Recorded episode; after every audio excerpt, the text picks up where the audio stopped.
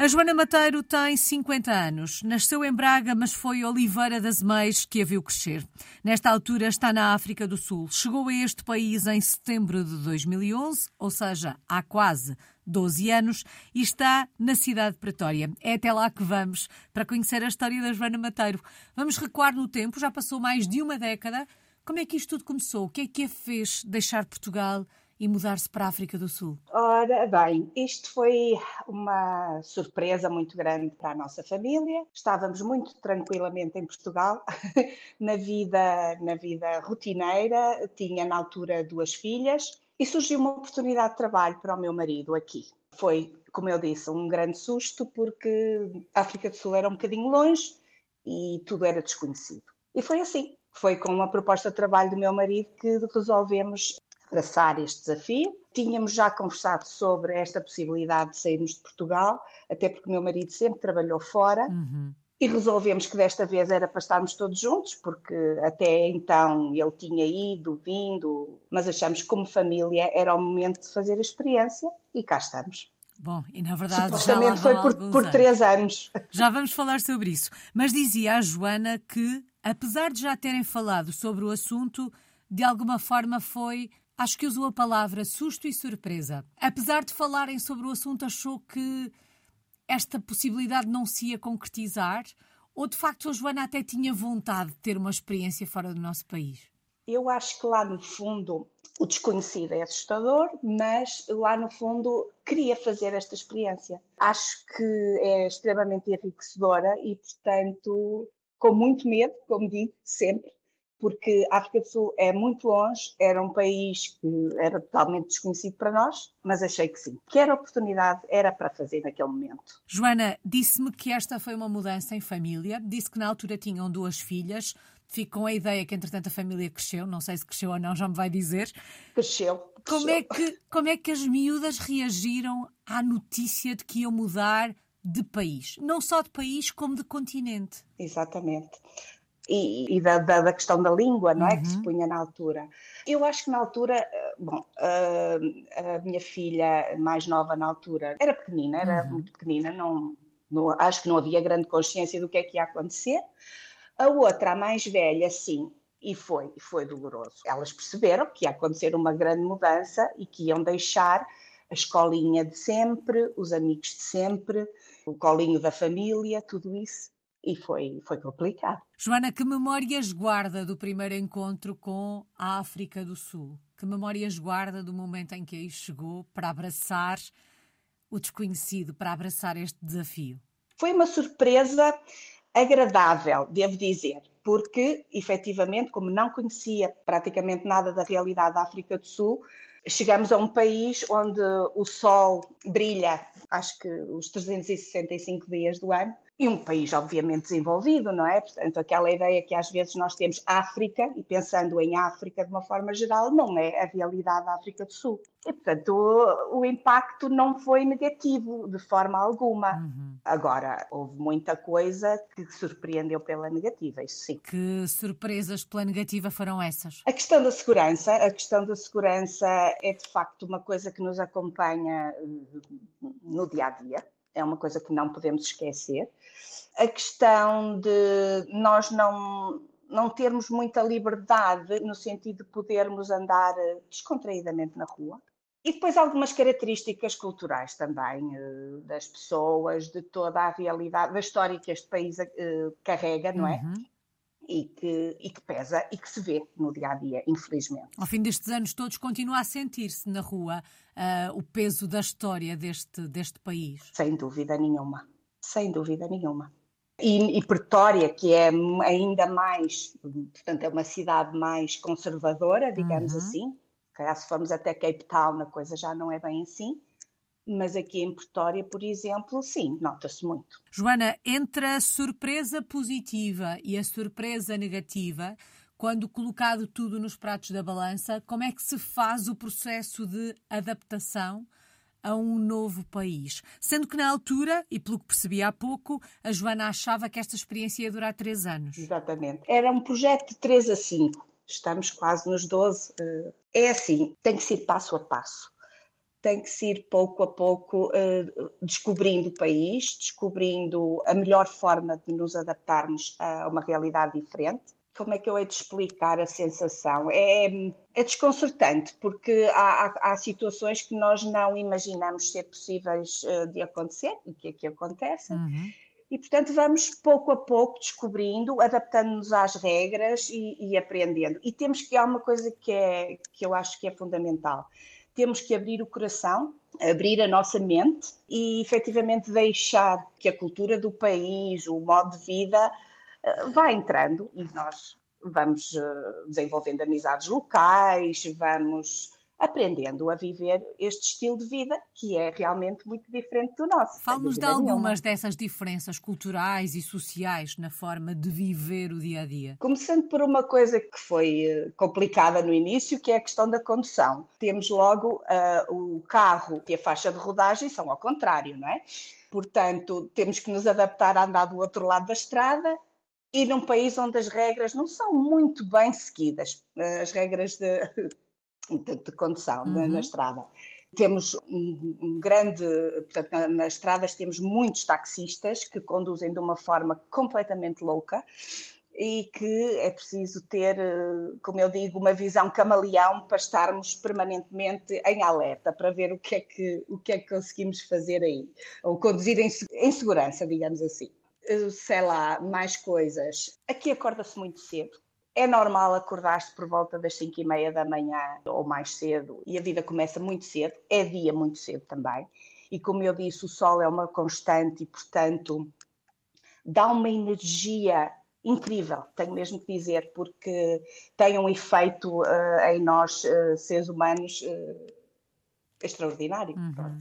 E, portanto, o dia começa com muita força, tudo funciona. Portanto, a manhã é extremamente intensa, digamos assim à tarde já não tanto. E depois o dia também foi... acaba mais cedo, da mesma forma que começa ah, mais cedo, acaba mais cedo também. Sim, outra coisa que foi adaptar a jantar bastante cedo, porque o dia anoitece cedo uhum. e por volta das 6 horas, 6 e meia é a hora de pensar em jantar, porque precisamente é preciso dormir, porque no dia seguinte tudo começa cedo.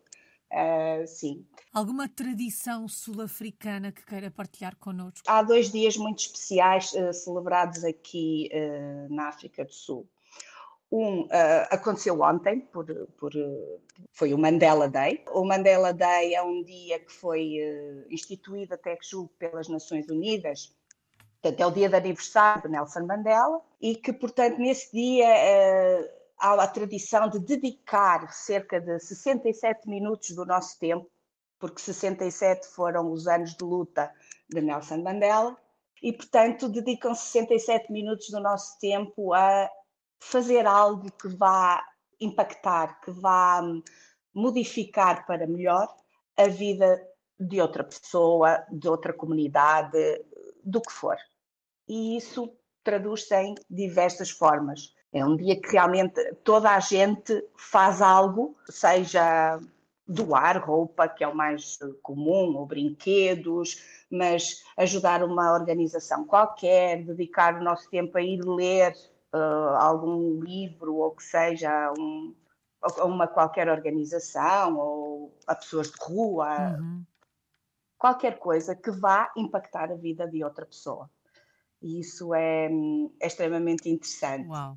No outro dia é o Heritage Day, que é um, esse sim é um feriado, eh, é um feriado nacional, e é um dia que se comemora a nossa herança cultural, seja ela qual for. E, portanto, por exemplo, nas escolas, todas as crianças vão vestidas com os seus trajes tradicionais, ou se não for um traje, as cores do, do seu país, ou levam comida típica do seu país ou da sua cultura, não necessariamente falarmos de outros países, e portanto há uma partilha de toda a herança cultural de cada um, portanto, entre, entre toda a gente. E é, e é muito engraçado, porque dia mesmo na rua, normalmente vê-se pessoas uh, vestidas de formas tradicionais. Joana, isto leva-me a outra questão, que tem a ver com o facto de os filhos, não sei se depois da família ter crescido, se continuamos a ter só meninas em casa ou se entretanto temos meninos, uh, mas se os filhos, uh, os filhos estão a crescer na África do Sul, longe de Portugal,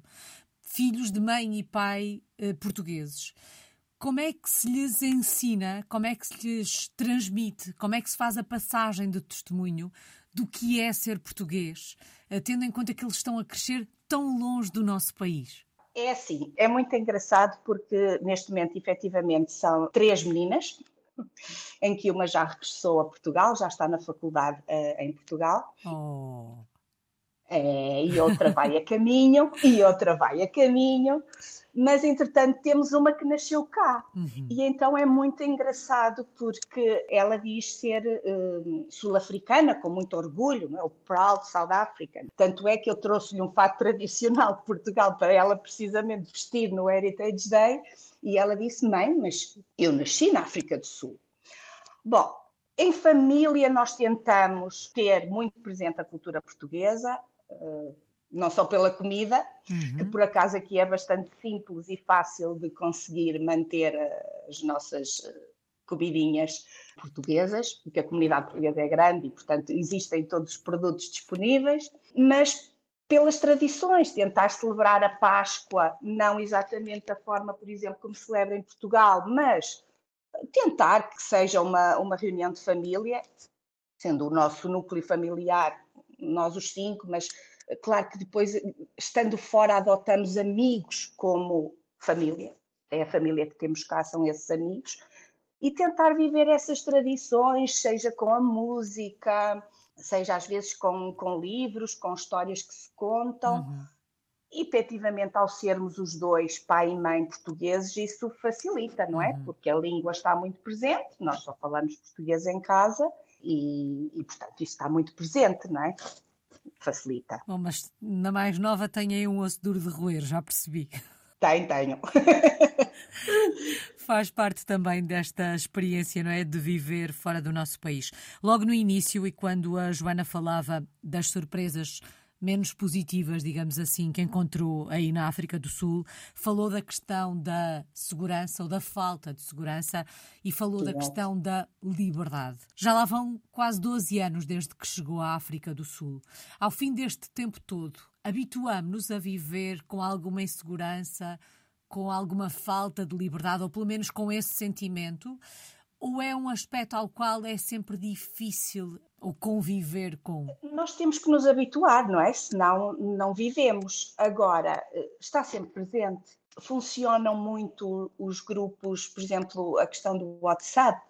Uh, existem muitos grupos de, do, dos bairros ou das áreas residenciais em que estamos inseridos, até porque a maioria de, vive em condomínios fechados, com segurança, tudo com um, vedações elétricas, etc. É assim. Vivemos numa espécie de uma bolha, uhum. digamos assim. Aprendemos a viver assim e, e, e, e claro que nos esquecemos, mas o facto de termos esses grupos do WhatsApp, por exemplo, que eu estava a referir, tem a ver com a partilha de informações ao minuto, digamos assim. Ainda agora, recentemente, aconteceu aqui muito pertinho, na autoestrada, onde eu passo todos os dias com as minhas filhas dentro do carro.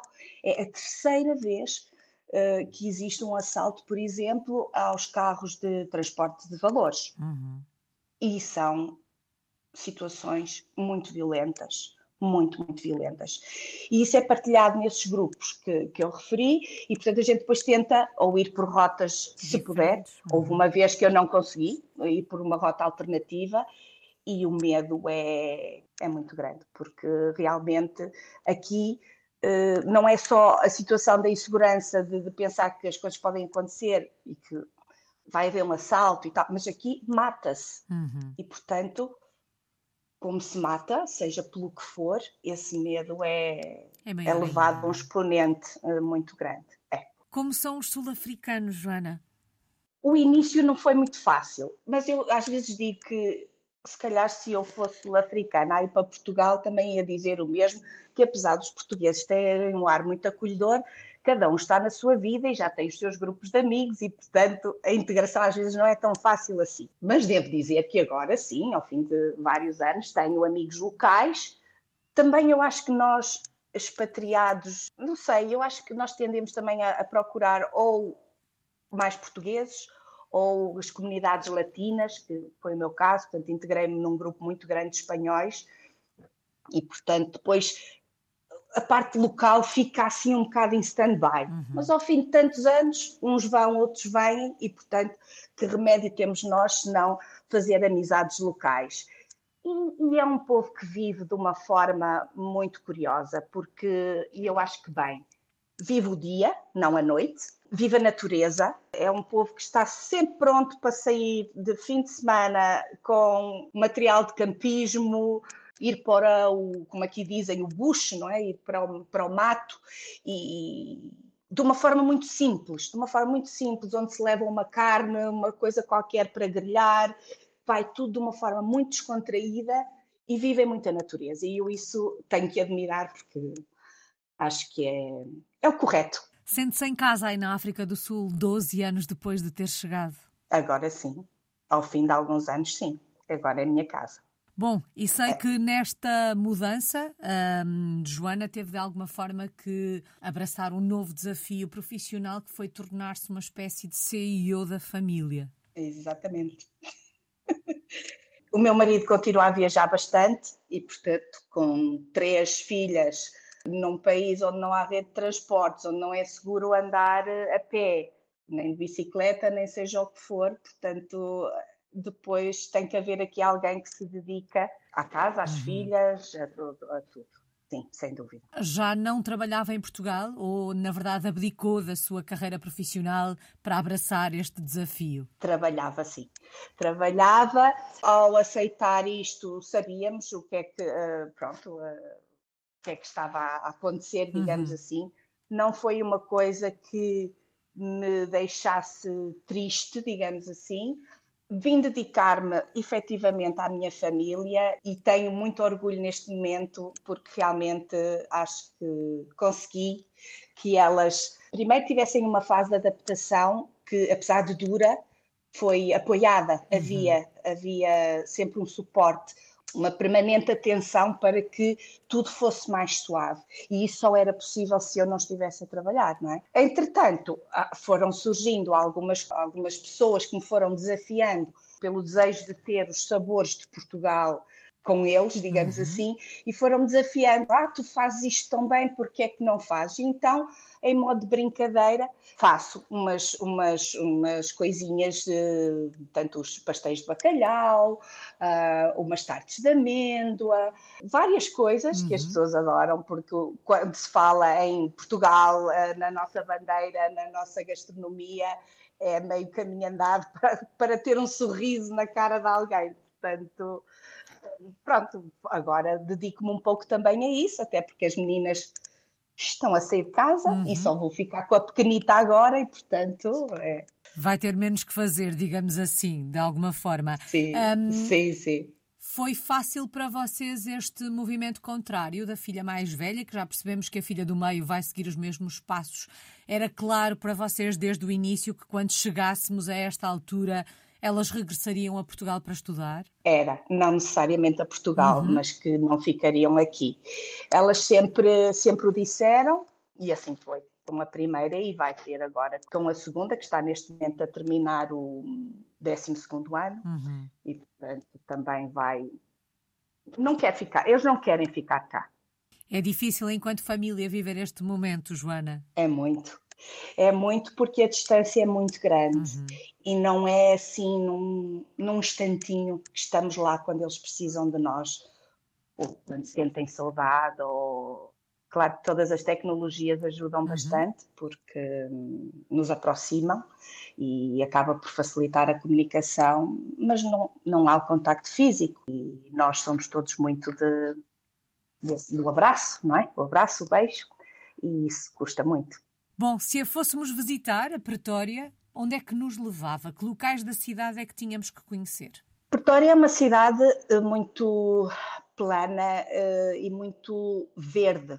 Então, outubro seria o mês que eu recomendaria para virem ver todas as jacarandas em flor, em que toda a cidade fica roxa, embora haja uma rua com jacarandas brancos, brancas sem dúvida nenhuma, esse seria o momento para cá vir.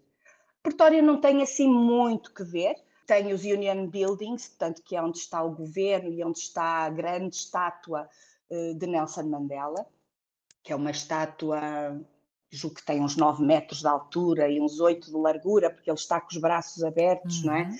E é realmente impressionante. Mas de resto tinha que se vir à África do Sul fazer um safari, não é? Ninguém vem cá sem fazer um safari e podendo visitar a cidade do Cabo, uhum. que é que é realmente muito bonita e cheia da nossa história, não é?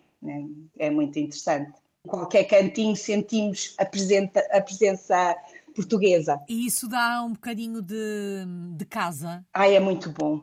Houve uma vez que estávamos a passear pela costa, a chegar à, à cidade do Cabo, e paramos numa praia assim, aleatória. Paramos. Ali estava um canhão que tinha sido deixado pelos portugueses e o café do lado era de um português. Uhum tem muito, muito, muito nosso. Tão Muita bom. marca nossa, digamos assim. Sim. Há pouco a Joana falava da comida portuguesa que é de fácil acesso, é fácil replicar uh, em casa, apesar de estar aí na África do Sul. E por aí o que é que se come? Gastronomicamente falando, o que é que não se pode perder uh, se se for à África do Sul? Eles têm uma coisa muito engraçada que é o biltong. Então o biltong é uma carne, uh, uma carne seca, que ela é temperada e deixada secar. Compararia eu ao presunto, da forma como nós comemos aí um presuntinho. Uhum. Portanto, isto é uma, é uma coisa muito característica aqui e é uma coisa que, por exemplo, não há jogo de rugby que não tenha o seu pratinho ou taça de, de biltong, isso sem dúvida é uma coisa que eu não gostava ao princípio e que agora adoro. Estou super habituada ao sabor uhum. e gosto. E, portanto, é uma permanente, uma coisa sempre presente cá em casa. Hum, depois, sei lá, a gastronomia não é assim muito, muito rica. Têm um, um doce que se chama malva pudim, que é uma espécie de um bolo úmido que depois é servido com um creme, um, sei lá, idêntico ao, ao nosso leite creme, assim, um creme que é bom, que é bom, e é servido normalmente quente, é bom. Uh, o que é que têm mais? Têm o poiki, que é uma, um estofado, vá, que é feito numa grande panela de ferro, ao lume, ao, ao fogo, e portanto aí pode-se cozinhar tudo. Eles cozinham muito, muito cordeiro. A carne aqui é maravilhosa, tenho que dizer é muitíssimo boa e com um preço bastante acessível. Come-se um bom filé, um, muito boa carne, sem dúvida. E, portanto, aqui o brai, que é o que nós chamamos o churrasco, é o rei. Uhum. Qualquer sábado, qualquer domingo, qualquer dia é bom para se grelhar uma carne, sem grandes complicações, reunir amigos. Eles até têm uma coisa que se chama o Bring and Bry, que é cada um traz as suas coisas, junta-se tudo, uns grelham e tal, trazem bebidas, trazem tudo, compartilham tudo. E, portanto, está feita uma reunião de amigos sem grande complicação. E isso é muito, muito engraçado. Parece uma bela ideia. Bom, dizíamos há pouco que este era um projeto para 3 a 5 anos. Começou em setembro de 2011. Na verdade, os 3 anos já lá vão, os 5 anos também. E, na verdade, esta experiência está quase a completar 12 anos. Durante mais quanto tempo vão ficar por aí pela África do Sul, Joana? É uma pergunta que nos fazemos muitas vezes. Gostávamos de regressar, se não a Portugal, para mais perto, não sei. Tentamos que um, a vida nos vá mostrando os caminhos uhum. e que as oportunidades surjam no momento que têm que surgir e a gente cá estará para as abraçar. Obviamente que o facto de ter duas filhas já a sair de casa e, e se concretizar e as duas ficarem pela Europa, digamos assim, nós gostávamos efetivamente de estar mais perto, mas não sei. Um, não sei se me vejo um, a viver em Portugal outra vez. Não sei, tenho muitas dúvidas, tenho muitas questões que não sei. Deixo, deixo o futuro ir mostrando o caminho que iremos percorrer. Certamente assim será. Qual é que tem sido a maior aprendizagem desta experiência, destes últimos 12 anos? Sem dúvida é não julgar, não julgar nada nem ninguém e ter a mente aberta para receber o que cada cultura, cada pessoa nos tem a ensinar, porque é muito enriquecedor conhecer outras pessoas com outras hum, culturas, com uhum. outras realidades e mesmo este aqui, no facto de, de, de, todas as dificuldades que aqui se vivem, de extrema pobreza, extrema pobreza, e portanto isso é faz-nos pensar muito. Uma aprendizagem e tanto. Saudades de Portugal. De que é que se sente mais falta de Portugal quando se vive tão longe? Ai, de um belo peixe grelhado na brasa, sem dúvida. Não vou dizer, eh, não vou pôr de parte da família uhum. e amigos, obviamente que isso está, está sempre presente, mas uh, acho que é isso, é um bom peixinho na brasa, normalmente é o que sempre fazemos mal, aterramos em Portugal, é a primeira coisa que vamos fazer. E depois é, é, é a liberdade de poder passear pela rua, ver montras, uhum. ver gente, estar numa esplanada sem relaxado, sem preocupação. É, sem dúvida o que se sente mais falta. E eu aqui em Pretória, tenho muitas saudades do mar. Eu sou uma pessoa de mar, gosto muito do cheiro a mar e aqui estamos um bocadinho longe. Só falta uma palavra, Joana. Quando pensa nestes últimos quase 12 anos, que palavra escolhe para resumir esta experiência? É aventura. Foi uma aventura, está a ser uma aventura mas muito enriquecedora e eu agradeço muito por isso, por ter tido esta oportunidade. Bom, e é uma aventura que pelo menos por enquanto vai continuar. Muito obrigada, Joana Mateiro, está na cidade de Pretória, na África do Sul, é uma portuguesa no mundo desde 2011.